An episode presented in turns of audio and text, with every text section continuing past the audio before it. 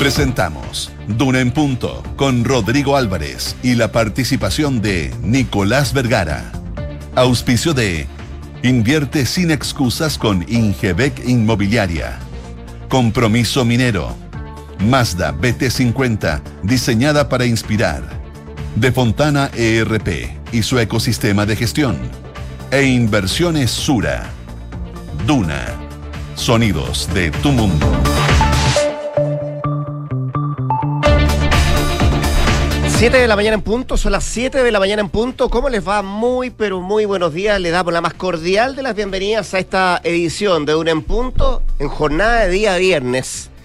4 eh, de noviembre del presente año, un día que ya amanece acá y luz natural en la capital del país, así que saludamos a todos quienes nos escuchan en Valparaíso, en Concepción, en Puerto Montt y también en todas las partes del mundo a través de duna.cl y nuestras plataformas, eh, donde no solamente nos pueden escuchar, también ver a través de nuestro streaming.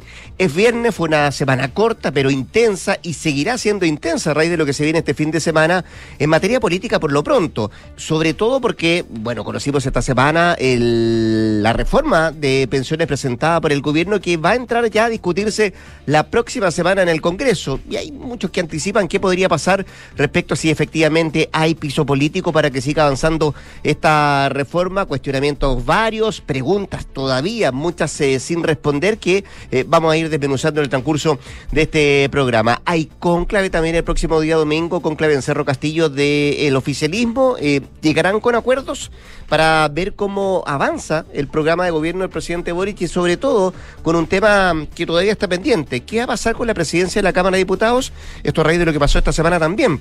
El Partido Comunista que desistió de, de seguir con la candidatura de la diputada Carol Cariola. Son no pocos los temas que todavía están eh, abiertos para lo que se viene en las próximas horas. María José Soto, ¿cómo te va? Muy buenos días. Bien, ¿y tú? ¿Cómo estás? Pues. Estoy feliz porque terminó la semana corta, muy patúa. corta, pero muy intensa. Pero muy patúa. Y además, de cuatro días de vacaciones, bien sí, de tu parte. muy patúo. No, no, sería muy patúo decir que se me hizo larga, ¿verdad? Eh, pero se hizo bien larga, estuvo muy. Es, muy que, es que, pasaron muchas cosas. pasaron varias cosas que les vamos a estar contando. Oye, eh, a esta hora hay 9,2 grados de temperatura y se espera para esta jornada una máxima de 26 grados, por lo menos en la región metropolitana, un poquito de cielos nublados durante la tarde, mientras que en la región de Valparaíso, donde nos escuchan en la 104.1, esperan para esta jornada una temperatura máxima de 16 em, grados y para el fin de semana extremas entre los 10 y los 18. Saludamos a los que nos están escuchando en Concepción en la 90.1, esperan para hoy extremas eh, de 10, una extrema de 16 grados y para el fin de semana entre los 11 y los 17. Mientras que en Puerto Montt, donde nos escuchan en la 99.7, esperan una temperatura máxima de 20 grados en esta jornada, cielos soleados. Vamos a cerrar la semana con la presencia de Nicolás Vergara acá en Duna en Punto y también con nuestros infiltrados. ¿Cómo no? Hoy día estamos con Gloria Faúndes, la editora general de La Tercera, que nos viene a contar qué viene después de Carol Cariola la, diputada del Partido Comunista, eh, que en algún momento sonaba para ser presidenta de la corporación, bueno, se desiste su partido, acusan veto.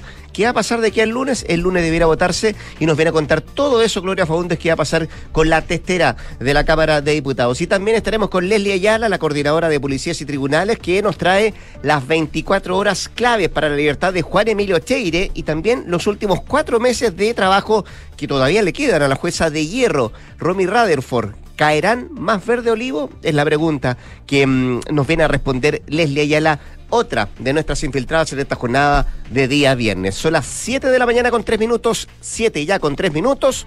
Así arrancamos esta edición de Hora en Punto y le presentamos nuestros titulares.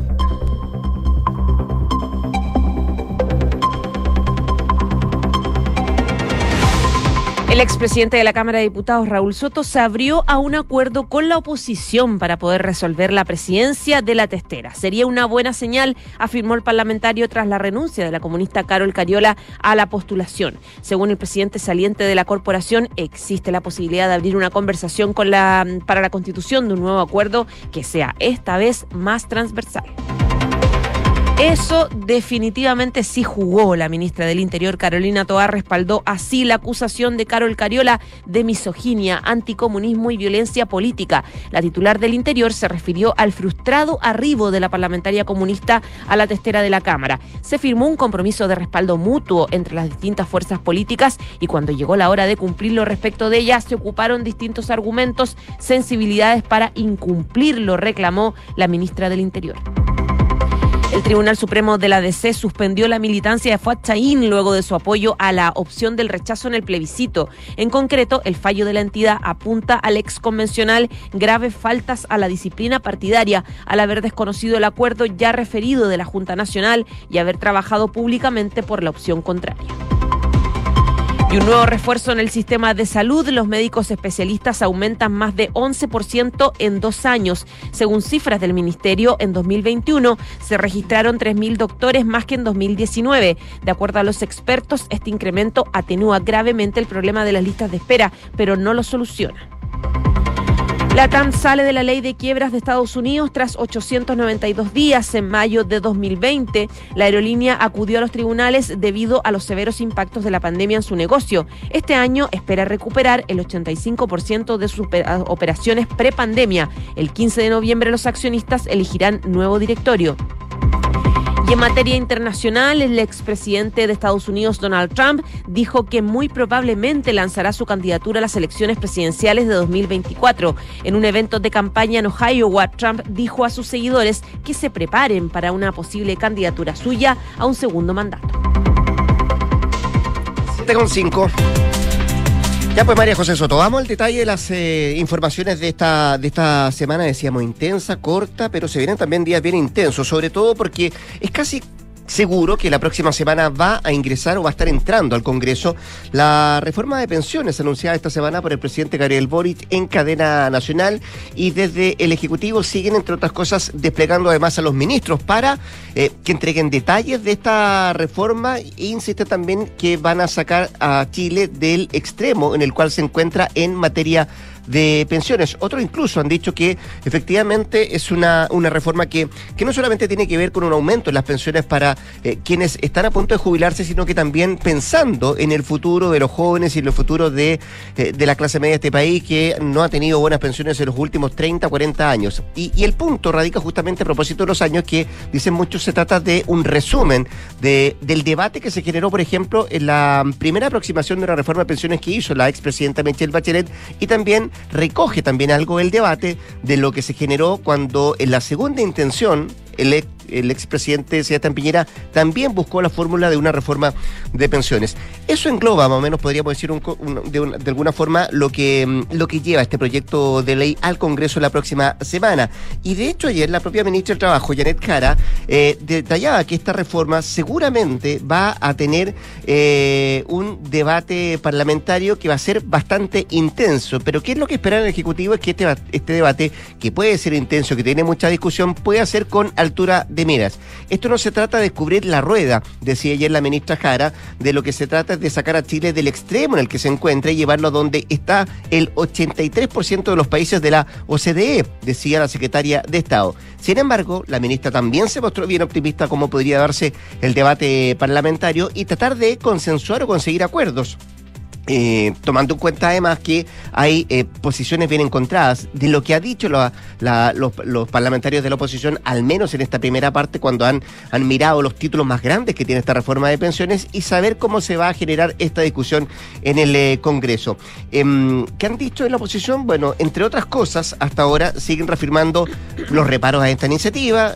reproche, por ejemplo, también dicen que tiene un carácter muy ideológico y acusan que de alguna manera también esta reforma le mete la mano al bolsillo a los trabajadores. Incluso algunos sectores están pidiendo, María José Soto, dividir el proyecto. Que por una parte se pueda discutir lo que tiene que ver con la pensión garantizada universal y por otro este nuevo modelo, este nuevo sistema de administrar y de llevar adelante una rentabilidad, por ejemplo, en los fondos de pensiones. Bueno, a pesar de lo que tú planteas respecto de que del despliegue que han tenido los ministros en las últimas horas para explicar con detalles la reforma tributaria, en la oposición están a la espera de tener el documento para empezar mm. a, ya darle forma y concretar su ofensiva, pero han planteado varios reparos bien importantes y ya, como decías tú, están pidiendo específicamente eh, dividir la reforma previsional separando el alza a la PGU de los cambios al sistema. Es parte de las diferencias porque en el contenido de esta propuesta el Ejecutivo formula varios cambios al sistema de pensiones y plantea un aumento de la PGU, que es esta eh, pensión eh, garantizada universal. y en estas dos dimensiones de la iniciativa hay conflictos donde se marcan las opiniones distintas en la oposición. En los últimos, en estas últimas diferencias están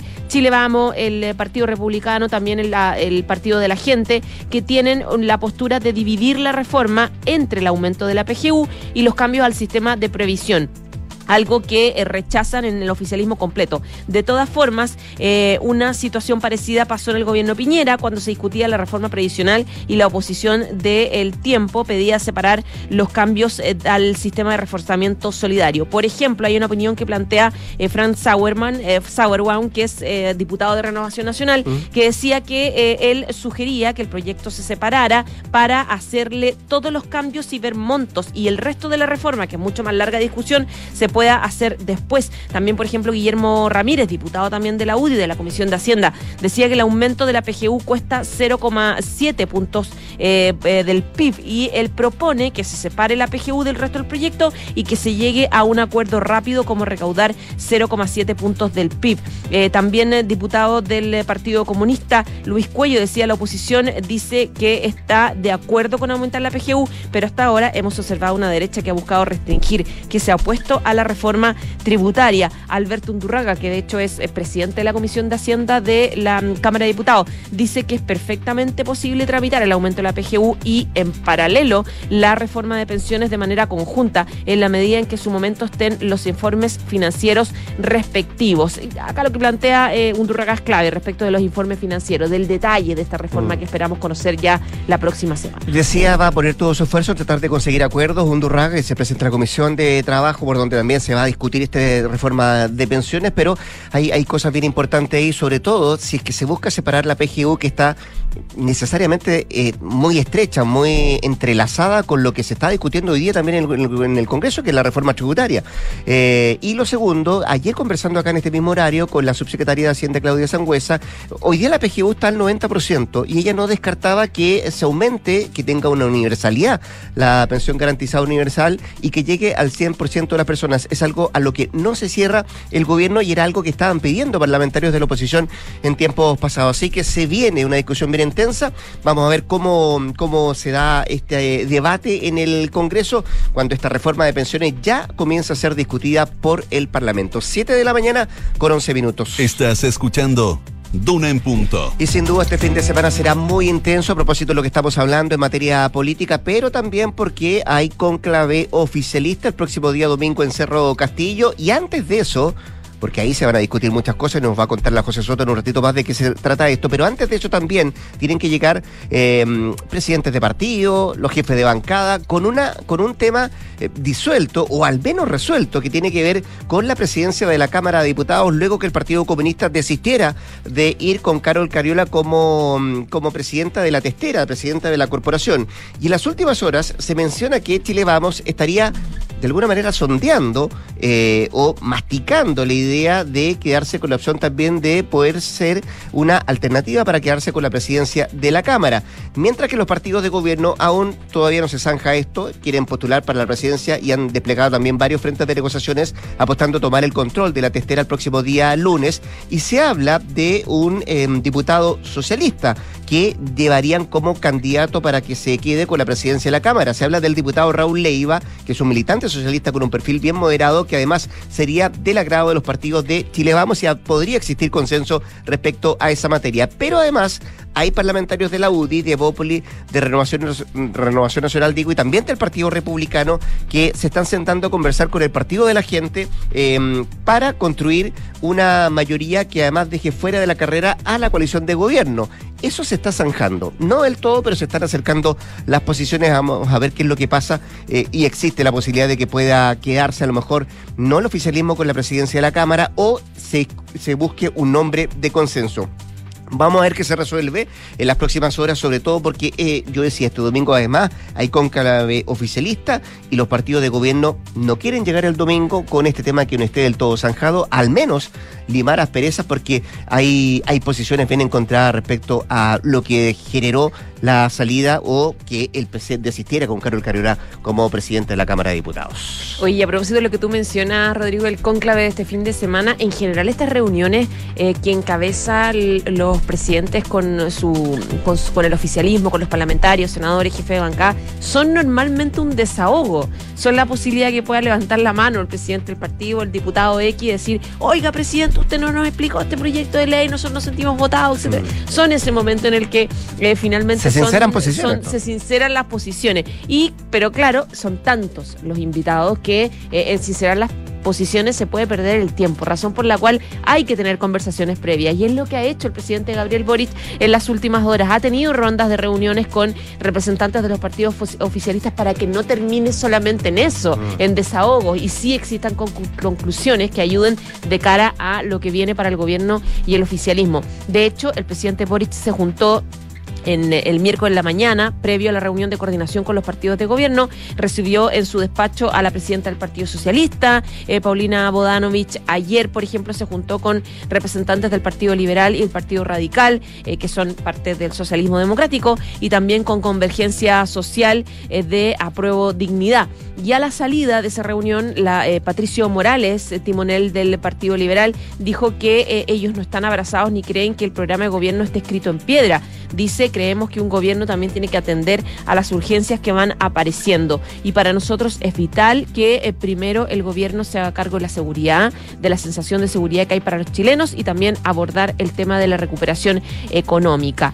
Eh, además, Leonardo Cubillos, presidente del Partido Radical, dijo que la directiva del PR trajo un mensaje claro, que es seguir avanzando en las transformaciones sociales. Eh, finalmente, el timonel de Convergencia Social, que es Diego Ibáñez, que también estuvo en esta reunión previa con el presidente Gabriel Boric para un poquito los ánimos, eh, dice que eh, fue una hermosa reunión, dijo Diego Ibáñez, con nuestra primera directiva después de tanto tiempo esperando eh, reunirse con el presidente. Le prestamos nuestro apoyo y colaboración para poder ser un eje de articulación entre ambas coaliciones de gobierno para poner por delante la política, las propuestas y el programa y no la pelea chica, aparte de estas reuniones previas que está teniendo el presidente Gabriel Boric para que le vaya bien en la reunión del domingo. Va a haber una previa también de la bancada del Partido Comunista el domingo en la mañana, me dicen. ¿Te acuerdas tú que le, el comunicado del Partido, Comunista, Claro que sí, decía en, en, un párrafo que efectivamente por ahora van a desistir de la candidatura de Carol Carola. Bueno, podrían haber novedades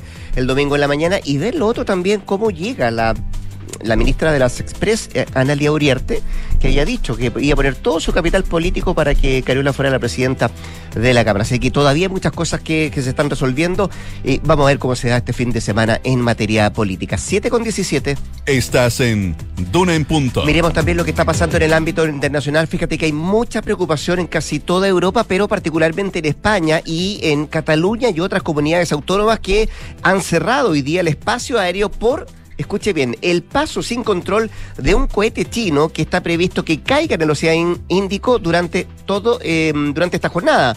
Eh, el cierre se debe a que China lanzó el cuarto y último cohete desde el centro de lanzamiento espacial en Hainan y va a caer de forma descontrolada a la Tierra algo sorprendente pero habitual, ya que no hay ninguna ley ni tratado que rija como los artefactos especiales tienen que reingresar al planeta.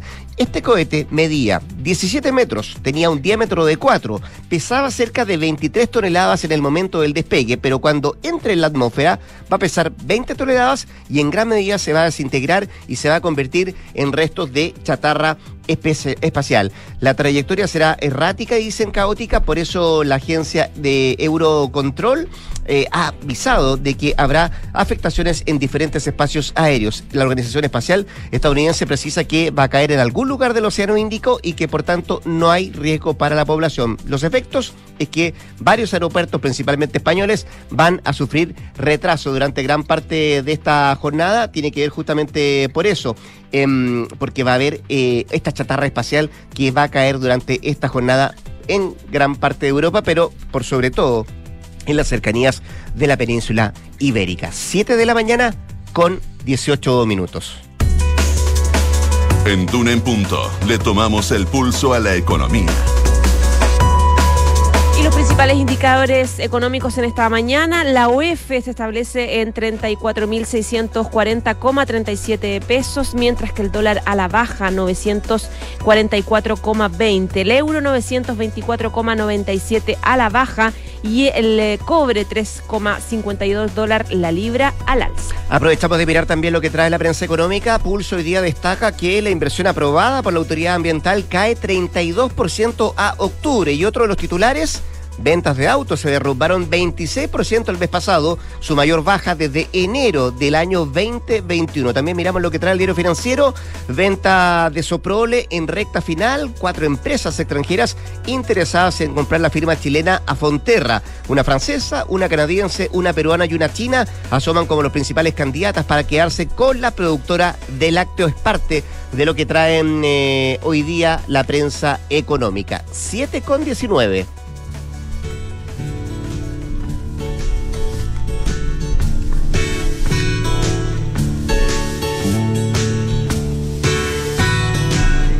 Ya, escuchamos esta canción tan bonita, Harvest Moon, a propósito del documental de Young, Harvest Time, que llegará a los cines de todo el mundo el próximo mes. La película lleva al espectador a un viaje íntimo del rancho Broken Arrow en Nail, en el norte de California, para las sesiones de Harvest Barn a Londres, para una actuación icónica con la Orquesta Sinfónica de Londres y a Nashville, donde el entonces Young, de veintitantos años, trabajó en varias pistas de este álbum característico el documental va a estar disponible en los cines desde el 1 de diciembre. Ya, pues con la música del canadiense Neil Young nos vamos a la pausa comercial. La José Soto vuelve a las 8 de la mañana para actualizarnos informaciones. Y antes de la pausa, le damos la bienvenida también a Mazda. Mazda BT50, una pickup 4x4 diseñada para inspirar tanto como tú. Mazda, Fila Live y conecta la gestión de tu empresa con Sapiens CRP y tu área de gestión de personas con Senda. Ambas soluciones de Fontana y su ecosistema de gestión empresarial. Integra todos los procesos de tu compañía en defontana.com.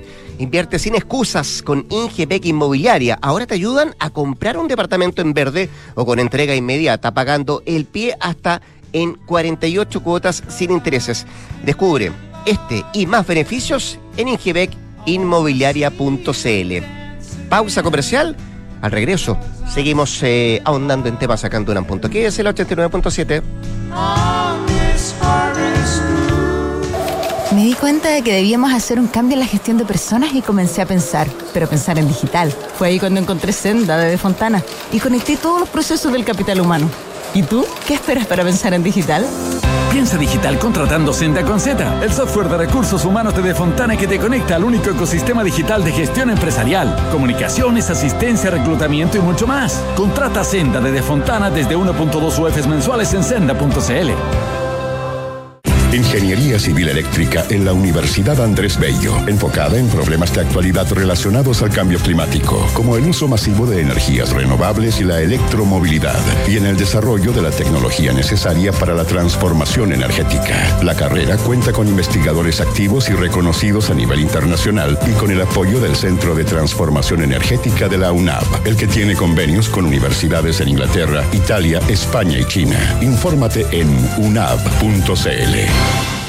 ¿Sabías que en las fábricas de automóviles más innovadoras del mundo hay un chileno? Un mineral chileno, el cobre y el litio. Un automóvil eléctrico utiliza cuatro veces más cobre que un automóvil convencional y sus baterías requieren de litio, minerales que produce nuestro país mediante prácticas sustentables y responsables con el medio ambiente. En la lucha contra el cambio climático, ese es nuestro compromiso. Compromiso minero, haciendo en el presente un mejor futuro. Conoce más en www.compromisominero.cl. Mamá, elige Buenos Aires o Bucios Avísale a tu persona favorita que volvió en 2 por de Viajes Falabella. Los mejores paquetes todo incluido. Hasta 12 cuotas sin interés pagando con CMR. Y toda la ayuda de nuestros asesores. No te lo pierdas. Solo en Viajes Falabella. Para más información de campaña y promociones, ingresa a viajesfalabella.cl. Onogneda edietnoki no mogritrepni. ¿Qué? Segorei retrepni oreg rogemo no lo olera. No, para, para. Deja de hablar al revés y ser un invertido. Y conoce las soluciones para invertir de manera simple y fácil desde tu app Scotiabank Go o web. Porque con Scotia Fondos tienes un grupo de coaches expertos que te ayudarán a diversificar tus inversiones según tu perfil de riesgo y objetivos. Conoce las alternativas de Scotia Fondos. Infórmese de las características esenciales de la inversión en fondos mutuos establecidas en sus reglamentos internos y scotiabankchile.cl. Infórmese sobre la garantía estatal de los depósitos en su banco o en cmfchile.cl. Marca registrada de The Bank of Nova Scotia, utilizada bajo licencia. No da lo mismo que mi hijo sea diagnosticado con un problema al corazón. No da lo mismo que tengan que operarlo con urgencia. No da lo mismo llegar a un centro especializado en cardiología pediátrica. Que tu hijo sea atendido en el único centro del país con un programa dedicado al tratamiento de la insuficiencia cardíaca en el niño no da lo mismo. Somos Cardiología Pediátrica UC. Contamos con un equipo médico con sólida trayectoria y experiencia. Tratamos anualmente a más de 500 niños con cardiopatías congénitas. Somos UC Cristus. Somos la Católica. Escuchas Duna en Punto con Rodrigo Álvarez. 7 de la mañana con 24 minutos, 7 con 24. Seguimos acá en eh, Duran Puntos a través de la 89.7. Todavía, todavía quedan muchas preguntas abiertas respecto a la reforma de pensiones presentada esta semana por el gobierno del presidente Gabriel Boric, sobre todo, por ejemplo, en materia del eh, futuro, por ejemplo, del 6% de cotización extra. ¿Qué va a pasar también con el futuro de las administradoras de fondos de pensiones? Hay mm, una acápites también respecto a lo que tiene que ver con rentabilidad. Bueno, en fin, varias cosas que todavía quedan eh, por saberse y vamos a conocer más detalles, por cierto, la próxima semana cuando entre el proyecto de reforma de pensiones al Congreso. Queremos hablar de esto y más con don Guillermo Artur, presidente de la FIAP, que es la Federación Internacional de Administradoras de Fondos de Pensiones y además en algún momento expresidente también de la Asociación de AFP. Don Guillermo, ¿cómo está usted? Muy buenos días, muchas gracias por atender la llamada de Radio Duna. Hola Rodrigo, muchas gracias por, eh, por, llamar. No, gracias a usted por atender, Guillermo. Oiga, el principal objetivo de la reforma es subir las pensiones y esta reforma lo logra de manera significativa. Eso es lo que al menos dicen en el gobierno. ¿Usted comparte esa apreciación del, del gobierno del presidente Boric? No, no, de verdad Rodrigo, eh, no, no, no lo comparto. Mm. Pero como, como lo decimos en una declaración, que esta es una esto es algo que va contra la corriente. Va contra la corriente porque reinstala en Chile un modelo que está absolutamente fracasado, como es el modelo de reparto. El modelo de reparto está fracasado eh, por, no, por razón, por una razón muy obvia, porque eh, un, un sistema en el cual las pensiones de los trabajadores se pagan por los aportes que hacen los mismos trabajadores era posible cuando había muchos trabajadores activos que pagaban las pensiones de los pasivos. Pero hoy día, cuando por razones demográficas cada vez son menos los trabajadores activos y más los pasivos que viven más, eso no es dable. Entonces usted va a tener una situación en que usted va a estar pagando, con su 6%, va a estar pagando la pensión de los trabajadores activos, con la esperanza de que cuando usted ya sea mayor, vayan a haber otras personas que paguen su pensión. Pero esa situación va a ser completamente incierta. Esto va a ser, eh, Rodrigo, como la llamada pirámide de Madoff. ¿eh? A ver si vamos a tener suficientes personas que cuando usted sea viejo van a estar dispuestos a hacer los aportes para pagar su pensión. y eso no va, no va a ser así, Rodrigo. Mm. No va a ser así. Es lo que dicen y lo que cuestionan algunos respecto a si hay todavía o va a haber suficiente gente más joven para de alguna manera eh, solventar lo que tiene que ver con la gente que hoy día está a punto de jubilar o ya está jubilada, Guillermo. Cuando usted dice, y corríjame si me equivoco, eh, que vamos contra la corriente con esta reforma de pensiones, eh, tiene que ver con lo que está pasando también en algunos países de Europa, en gran parte de Europa, donde se ha virado o están virando algunos países a la capitalización individual? Absolutamente. Fíjese que todos los países que tienen sistemas de reparto se están migrando hacia mecanismos de capitalización individual. Hasta, hasta hace 12 años atrás habían solamente 17 países en el mundo que tenían mecanismos de capitalización. Hoy día son 46 todos los países europeos, por ejemplo, el, eh, eh, los Países Bajos, Holanda, que es el país que está rankeado número uno como el país con un sistema más sólido, eh, transformó completamente su sistema de su sistema en un sistema de ahorro individual, mm. completamente. Ya no tiene sistema de reparto Holanda. Entonces yo veo con de verdad con sorpresa, déjeme ponerle ese nombre, con sorpresa que un país que había que tiene un sistema sólido como el chileno vaya eh, al revés de la historia y esté tratando de poner un sistema especialmente en Chile porque acá lo que, lo que pasaba, lo que era necesario, porque yo me hago cargo, Rodrigo, de que, de que obviamente había personas que necesitaban mejorar el monto de sus pensiones porque tenían grandes lagunas previsionales, porque estaban viviendo mucho más. Y por lo tanto, lo que correspondía es aumentar sostenidamente la tasa de cotización. Sí, Guillermo, Guillermo, le, pido un favor, no sé si puede moverse un poco porque estamos perdiendo un poco la comunicación, no nos llega muy fluida eh, su voz, entonces ahí, ahí ahí me está llegando mucho mucho mejor. Entonces me decía usted que, que recibe con, con sorpresa eh, esta esta reforma con sorpresa, porque lo que obviamente eh, lo que hacía falta era mejorar las pensiones. Ahora, le quiero decir que las pensiones de las personas que cotizaban regularmente, como lo dijo el propio, lo dijo el propio Mario, Mario Marcel cuando presidió la comisión. Cuando presidió la comisión el año 2008 dijo, para las personas que cotizan regularmente van a tener buenas pensiones. Y así es. Lo que ocurre es que después, Rodrigo, se hizo un promedio. Y en el promedio, usted sabe que en el promedio hay personas que mm. han cotizado un mes, un año, dos años. Esa persona obviamente no puede Ah, sí, sí estamos conversando con Guillermo Artur, presidente de la FIAP, la Federación Internacional de Administradores de Fondos de Pensiones. Eh, Guillermo, eh, usted cuando alguien dice o, se menciona que efectivamente esta reforma le va a subir la pensión a todas las personas, ¿tiene asidero? Yo creo que no.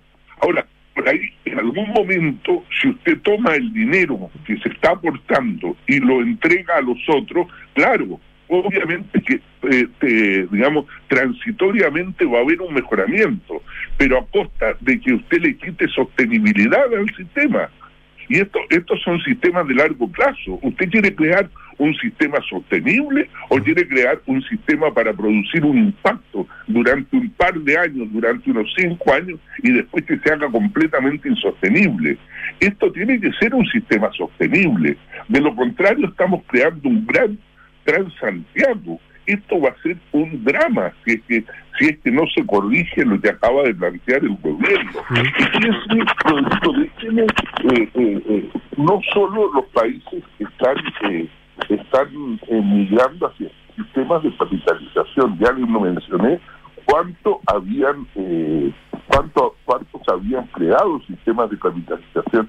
Lo otro importante es qué han hecho los países con sistemas de reparto estos sistemas mismos no pudieron cumplir Guillermo, eh, no sé si puede mejorar la comunicación o tratemos de, mejorar la comunicación, porque de verdad, por momentos, no sé si está con manos libres, pero hay, mucho ruido en la comunicación y, y, se, le, ahí sí se le entiende poco. Eh, déjeme, déjeme avanzar porque me, queda claro lo que usted, cuál es su postura respecto al. Ahí sí, ¿me escucha bien? A ver, voy a salir. ¿Ya? no se preocupe, yo, yo le doy el tiempo suficiente. Lo, que quiero plantearlo, don Guillermo, eh, entre otras cosas, es que, y usted lo mencionaba, bueno, hay, hay impactos que podría generar esta, esta reforma de pensiones, y uno de los impactos, o a lo mejor lo que eh, llega fuertemente, es que se pone término a lo que hoy día conocemos como la administradora de fondos de pensiones. Em, ¿Qué impacto puede tener eso, don Guillermo? Primera cosa, y segundo, ¿sería un error eliminar la AFP del actual sistema? A ver, no me cabe duda. Y sabe una cosa, ¿Mm? yo derivaría, yo derivaría esa pregunta al público en general, porque hubo una política pública que fue nefasta desde muchos puntos de vista, pero que sirvió para que la gente se diera cuenta cómo estaban trabajando las AFP. Y esa política pública fue el retiro de fondos. Eh, se retiraron 50 mil millones de dólares en pocos días y usted vio cómo todos los trabajadores tuvieron acceso a retirar su dinero en poco tiempo, se dieron cuenta que el dinero estaba en sus cuentas individuales contra todo lo que se les, había dicho y estaba en sus cuentas individuales y se les pudo pagar ¿ah? y se les pudo pagar íntegramente. Entonces, la pregunta que yo les haría es, ¿estaría un sistema eh, monopólico del Estado que reemplaza las AFP en condiciones de hacer lo que hicieron en pocos días las AFP? ¿Estaría el registro civil o el IPS en condiciones de cumplir esa función? Fíjense que me llama la atención un cierto grado de frivolidad, Rodrigo, con que dice vamos a reemplazar las funciones de recaudación, ¿Mm? acreditación de cuentas, pago de pensiones, como si esas fueran unas meras eh, actividades burocráticas eh, irrelevantes. Ahí hay una cantidad de recursos económicos, tecnológicos, humanos, gigantescos de las AFP para cumplir todas esas funciones. Y acá, al parecer, lo hacen en forma deportiva, van y lo reemplazan así sin más. Eso es imposible que puedan cumplirlo, imposible, imposible. Entonces, eh, no, más allá, digamos, del interés o no interés en que las AFP sirvan o no, es que no pueden cambiarlo. Yo no veo esa, esa falta de interés en que se mantenga la libertad, en que se mantenga el derecho de las personas a elegir quién le acredita sus cuentas, quién le administra sus fondos. Abrámonos, que hayan más competidores, que hayan más opciones.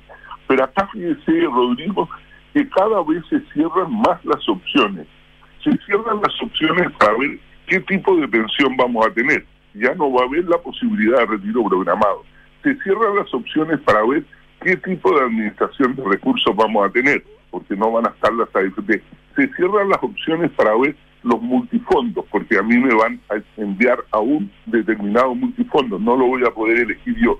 Entonces, está todo va contra la libertad. Eso también no es deseable. Y otro, ¿Mm? déjeme preguntarle por algo importante también a propósito de lo que usted está destacando de este ente, de este ente fiscal, eh, que pasaría a llamarse un inversor de pensiones público autónomo, eh, que va a administrar tanto el 6% y el 10% de las personas que decían poner su fondo en ese en ese en esa gente. Eh, respecto a la rentabilidad, ¿qué garantía hay de que por lo menos este ente fiscal pueda rentar lo que en promedio, por ejemplo, han rentado las AFP en los últimos 10 o 15 años? Garantía ninguna, pues, mm. Rodrigo. Garantía ninguna.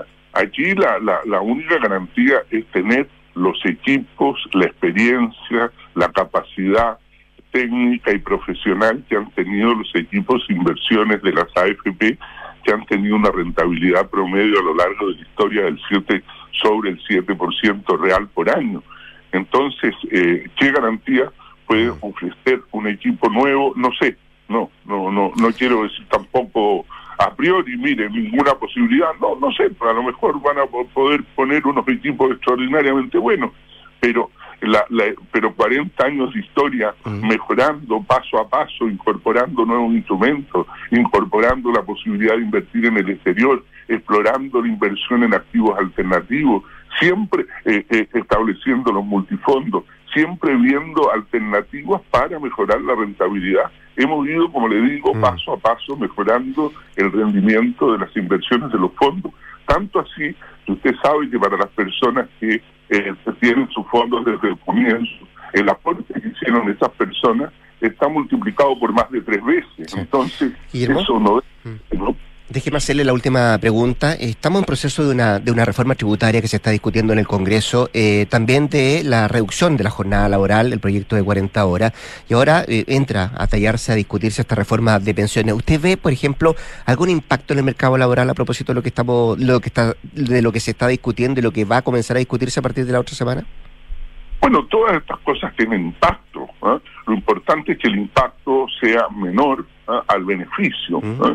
Entonces, eh, eh, naturalmente, que buscar la jornada de 40 horas tiene un impacto, pero si el beneficio es mayor, eh, bienvenido. Pero lo importante aquí señalar es que yo no veo en todas las normas que están contenidas en el proyecto haya un impacto en, eh, digamos, haya un beneficio para mejorar las pensiones de los trabajadores. Déjenme hacerle un par de comentarios antes de terminar. Mm. Fíjense que nos, el sistema de pensiones ha mejorado, desde el, ha tenido un éxito desde el punto de vista de la rentabilidad de los fondos y también desde su contribución al desarrollo económico de los países. Fíjense que buena parte de la del crecimiento del Producto Interno Bruto se explica en Chile por la el proceso de inversión de los fondos de pensiones. Casi un 10% de la, del crecimiento del Producto Interno Bruto de los últimos 30 años tiene su origen en, la inversión de los fondos de pensiones. Entonces, ¿qué es lo que hacía falta, Rodrigo? Decir, a ver, para mejorar las pensiones, ¿qué tenemos que hacer? La, la tasa de cotización es muy baja, subamos la tasa de cotización. Y eso, para, para quienes decían, ni un peso más para la AFP, es que no había ni un peso más para la AFP. Usted sabe que la comisión de la AFP se cobra del salario, no se cobra, no se cobra de la cotización. Mm. Por lo tanto, no había más dinero. Y simplemente no se quiso hacer eso y se estableció todo este cambio. Y el último comentario, mm. Rodrigo, es que los, eh, y ahí se nos cortó un poco la comunicación, es que los sistemas de reparto en el mundo no pudieron cumplir su promesa de otorgar beneficios definidos. Esa es la característica central de los sistemas de reparto, otorgar beneficios definidos. Mm. Todos debieron subir la tasa de cotización, cambiar la edad de jubilación y congelar los beneficios. Eso habla de que los sistemas no son viables.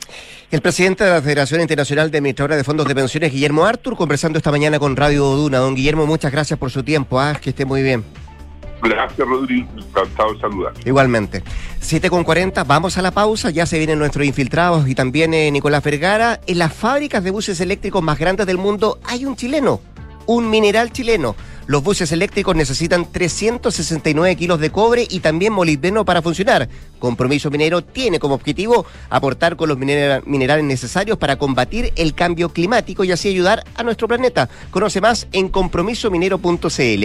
Y en Inversiones Sura saben que cada decisión financiera que tomas lo haces para un mejor futuro y es por esto que junto a un equipo de expertos te van a asesorar para hacer crecer tu patrimonio. Descubre las soluciones que tenemos para ti en inversiones.sura.cl el poder de tus decisiones crea futuro. Pausa y al regreso, como lo decíamos, Nicolás Vergara y nuestras infiltradas, Leslie Ayala y Gloria Faúndes, acá en Punto. ¿Tus inversiones están creando el futuro que quieres? Sí, y no solo el mío, también el de mi familia. ¿Tu patrimonio está protegido? Sí, porque elijo asesorarme con expertos. El poder de tus decisiones crea futuro. Por eso en Inversiones Sura te asesoramos con soluciones personalizadas y con la mayor oferta de inversión del mercado. El poder de tus decisiones crea futuro. Sura. En Ingebec Inmobiliaria te ayudamos a comprar un departamento en verde o con entrega inmediata, pagando el pie en 48 cuotas y sin intereses. Evalúate y obtén una asesoría profesional para invertir con nuestros asesores y accede a esta u otras promociones. ¿Qué esperas? Invierte sin excusas y llega a la meta con un buen pie. Ingebec Inmobiliaria, tu inversión, nuestro compromiso. Y con ustedes, el profesional del año. Felicitaciones, estimado, muy merecido. Queremos saber en qué se va a gastar este gran premio. Gracias, gracias. Bueno, con esto por fin voy a poder comprarme el auto. ¡Comprar! ¡No! Pero ¿cómo tan bueno? Se parte de la nueva experiencia de tener un auto. Suscríbete a smarticar.cl sin hacer trámites, pagar mantenciones, patente ni seguros. Smarticar. Comprarse un auto no es smarty. Quítale el bono, porfa. En la Universidad del Desarrollo, el futuro está más cerca. Contamos con la mejor tecnología en laboratorios y salas de clases para que experimentes nuevas formas de aprender. Podrás acceder a intercambios y doble grado en prestigiosas universidades extranjeras y mientras estudias te incorporarás tempranamente al mundo laboral. Universidad del Desarrollo, acreditada en nivel de excelencia por seis años en todas las áreas. Decide, desarrolla, impacta. ¿Cómo desarrollar las habilidades de mi equipo? ¿Cómo fomentar el liderazgo de mi empresa? ¿Cómo...? ¡Ey! Deja las preguntas y actúa como un líder. Contrata a Mando Medio, los expertos en capacitaciones, coaching, evaluaciones y más. Conoce más en mandomedio.com. ¡Gracias, Mando Medio! Enfrentar el cambio climático es tarea de todos. Duna, por un futuro más sostenible. A pocos días del inicio de la COP27, que se celebrará en Egipto, la Organización de las Naciones Unidas ha alertado que los últimos compromisos internacionales sobre el clima están muy lejos de responder al objetivo del Acuerdo de París de limitar el calentamiento global a 1,5 grados Celsius. Tras recibir el último resumen de cumplimiento de los compromisos de las 193 naciones firmantes, la Oficina de Cambio Climático de la ONU advirtió que todo indica que el mundo avanza hacia un calentamiento de 2,5 grados para finales de siglo. Es por esta razón que la COP27 presentará nuevas oportunidades para retomar el rumbo hacia un proceso de descarbonización acelerado, en la medida que los países aumenten su ambición climática. Acciona, expertos en el desarrollo de infraestructuras sostenibles para recuperar el planeta. Escuchas Duna en punto. Duna 89.7.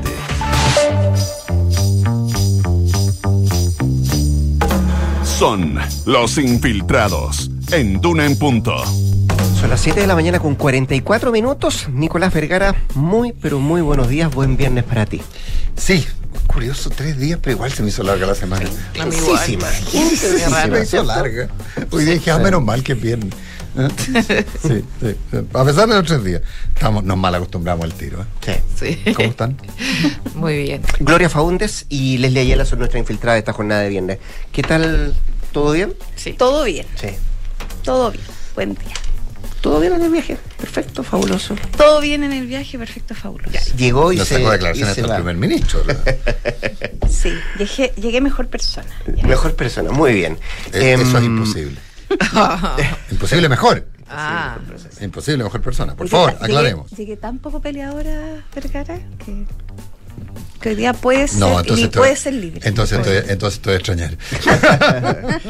Oiga, a propósito de pelea o peleadora, em, ¿qué se nos viene para la presidencia de la Cámara de Diputados de aquí al lunes? Eso se vota el lunes, ¿no? Es que ese es el tema, Mm. porque eh, acá ya estamos instalados en la idea de, después de Carol Cariola, ¿Qué? que, y además se desatan negociaciones que tienen un umbral para resolverse muy cortito, porque efectivamente el lunes esto debiera estar resuelto porque ya se vota quién es el nuevo presidente o quién va a, a- si vamos a tener derechamente un nuevo acuerdo administrativo, que es lo más probable, o eh, y quiénes van a ser los mandamases de la Cámara de Diputados para el próximo año.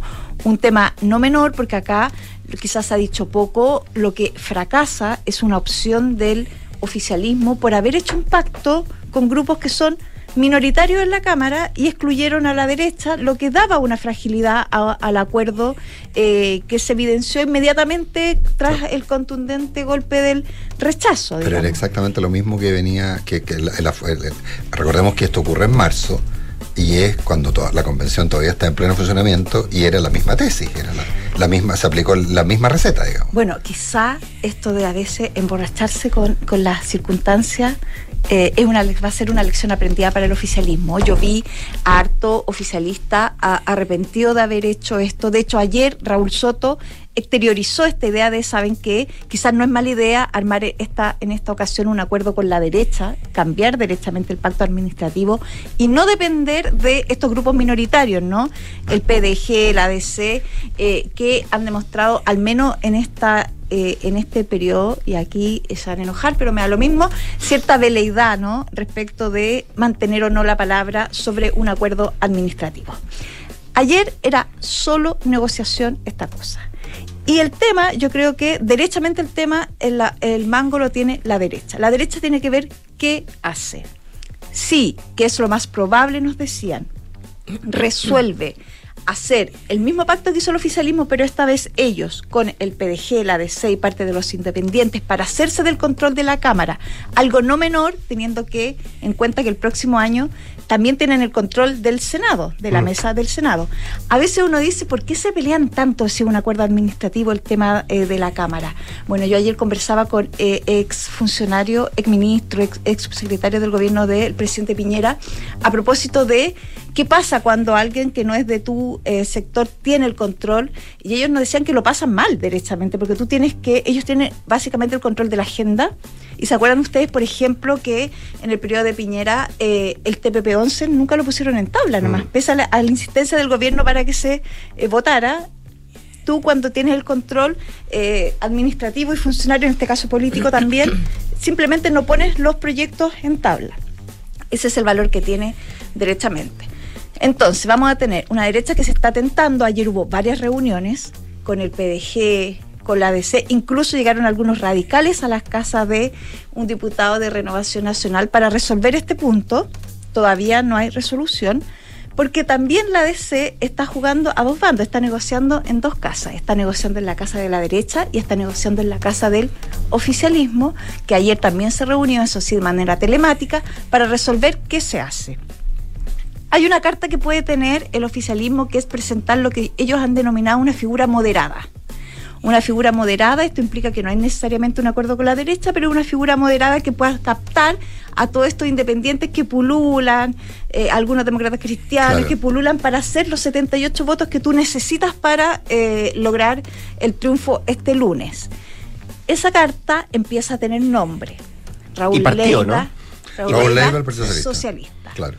claro. Ahora ayer escuchaba a varios socialistas diciendo no, no, no, no, que sea dignidad a la persona a mí se me hace un poco difícil que, si no hay un acuerdo sustantivo con la derecha, alguien de apruebo dignidad pueda eh, asumir la conducción. Bueno, en negociaciones todo siempre se puede, ¿no? Pero, como les digo, acá aparece hasta ahora y como queda poco, ustedes además saben que las negociaciones se calientan mucho en 48 horas, a veces mucho más de lo que como parten al lugar en el que llegan. Eh, la derecha se está inclinando por un acuerdo con el PDG, la DC y algunos, incluso algunas personas independientes eh, radicales también, que pudieran armar una nueva configuración de la Cámara. Esto implica no solo una nueva mesa, sino que implica la reconfiguración de las comisiones. Pero falta, como les digo, la oferta, si va a haber una oferta formal del oficialismo con la derecha, que ayer empezaba a asomarse pero yo no le veía eh, eh, tanta cara en el entendido que implica para eh, el oficialismo hacer un fuerte mea culpa respecto de lo que hicieron recién en marzo al excluir a la derecha de todo tipo de conversación. Veamos.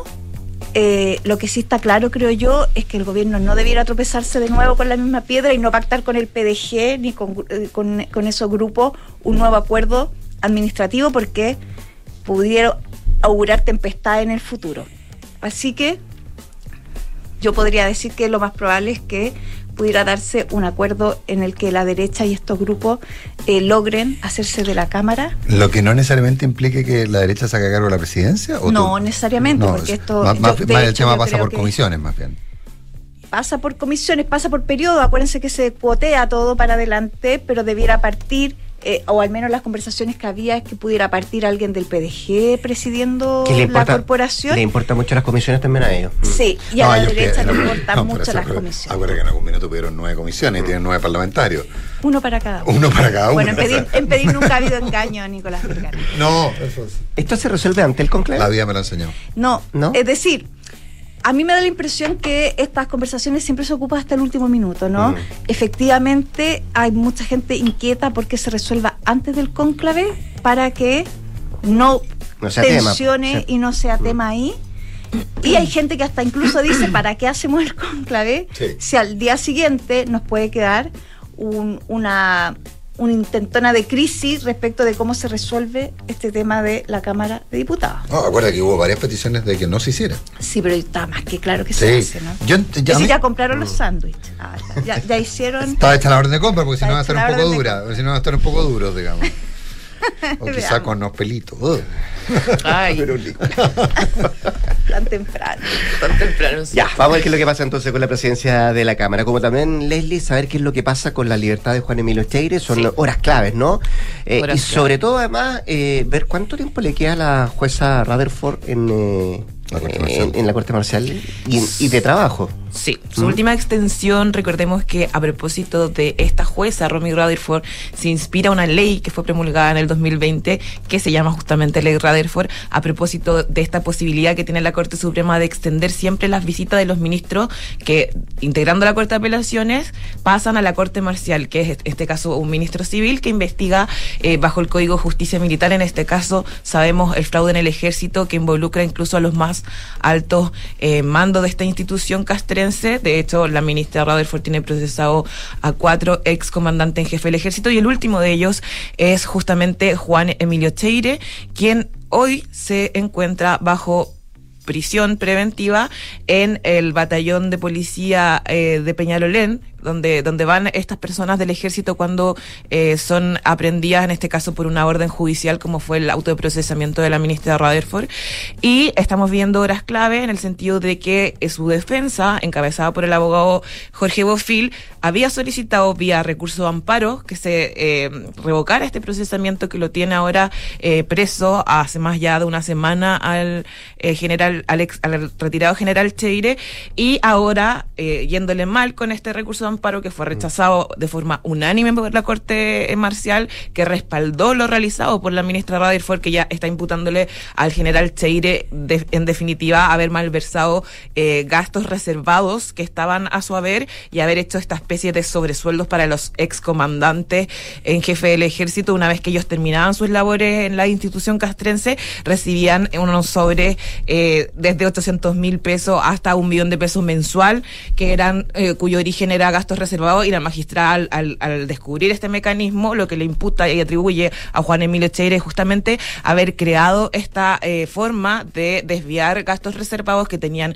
otros propósitos para eh, generarse eh, dinero en efectivo para los ex altos oficiales del ejército. Entonces nos encontramos en un escenario donde la magistrada ya podríamos decir que empieza el cierre de todo lo que ha sido esta gestión al interior de la Corte Marcial como ministro en visita encargada de este eh, mega fraude en el ejército que tiene bastante aristas, eh, son alrededor de 780 tomos y alrededor de 11, eh, perdón, 20 aristas las que ella está indagando y está en la fase final ya podríamos decir de aquí con miras a marzo para que sea otra persona la que tome la apuesta de la ministra Radeford. Ella ya, lo que nosotros entendemos que en su tribunal, las personas con las que trabaja, ella ya siente que al menos eh, pudo destrabar las aristas más importantes que por supuesto involucraron a todos los ex comandantes en jefe del ejército vivos que estuvieron en algún minuto encausados por temas de corrupción a propósito de la investigación del fraude en el ejército. Entonces,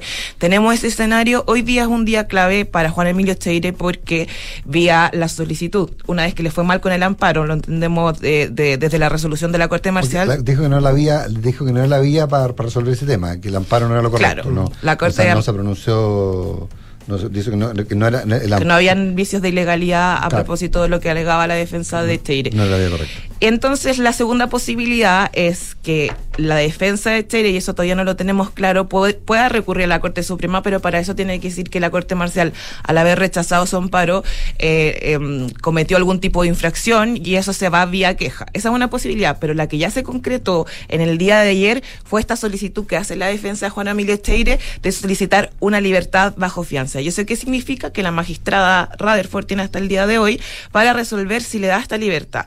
Si le da la libertad, ella tendría que fijar un monto, una suma de dinero que pudiera garantizar de que Juan Emilio Cheire se va a presentar a los actos del procedimiento que vienen hacia adelante, pero la magistrada, como lo ha hecho otras veces, como lo hizo en el caso, por ejemplo, del general Fuente Alba, eh, con el general Oviedo e Isurieta, ella también podría rechazar y decir no hay posibilidad de que esta persona, porque a propósito de lo que arriesga, que son penas de cárcel, salga eh, de su situación de arresto, en este caso una prisión preventiva, y esto de nuevo volvería entonces al superior jerárquico de la magistrada, que es la Corte Marcial, eh, que tendría que resolver si es que le da o no esta posibilidad de fianza. Son horas clave, como les decía, porque a contar de la petición, que fue el día de ayer jueves, la magistrada tiene 24 horas para resolver. Entonces, esto al menos se resolvería antes del fin de semana, en el entendido que los tribunales no funcionan eh, durante los días Em, de fin de semana. De fin de semana. No es que así como hábil y me- me perdí. Eh, o festivo. Festivo, exacto. Entonces, bueno, son eh, situaciones clave. Ahora, no hay tampoco ánimo ni en la Corte Suprema ni del propio entorno de la magistrada de extender aún más su periodo. La ley Radeford permite extender los periodos de los ministros, pero ella ya lo extendió en dos oportunidades. La última vez fueron seis meses de la Corte Suprema y ya se entiende al interior del Palacio de Tribunales que ya está viviendo sus últimos minutos como integrante de la Corte Marcial. Ahora, ella vuelve a ser ministra de la Corte de Apelaciones de Sí, Santiago, sí. como lo ha seguido siendo todo este tiempo. Lo que pasa es que la visita le permite, por ejemplo, ausentarse de sus labores en, la- en el Tribunal de Alzada Capitalino y enfocarse solamente en la investigación, en este caso el fraude del ejército, que es lo que ha hecho durante los últimos cuatro años. Ella fue nombrada en marzo del 2017 y en marzo del 2023 ya tendríamos la posibilidad de cerrar esta era Rutherford, que por supuesto ha sido una de las más, eh, podríamos decir, más complejas para el ejército, eh, teniendo en cuenta que no solamente ella ha procesado a excomandante en jefe del ejército, sino que el último excomandante jefe del ejército, Ricardo Martínez, tuvo que renunciar a su calidad de comandante en jefe del ejército justamente días antes de entregar el mando a propósito de que fue citado en calidad imputado, ¿se acuerdan? En calidad inculpado, generando obviamente una crisis nuevamente al interior del ejército. Él decidió renunciar para no enfrentar a la jueza Rutherford como un eh, general activo, el comandante en jefe del ejército activo, y se produce toda esta situación que tensionó el cambio de mando, recuerden, en marzo de este año, cuando se le entrega eh, el mando al general Entonces, bueno, la jueza de hierro, como es denominada al interior de tribunales, está viviendo sus últimos meses y bueno, y no sabemos qué va a pasar.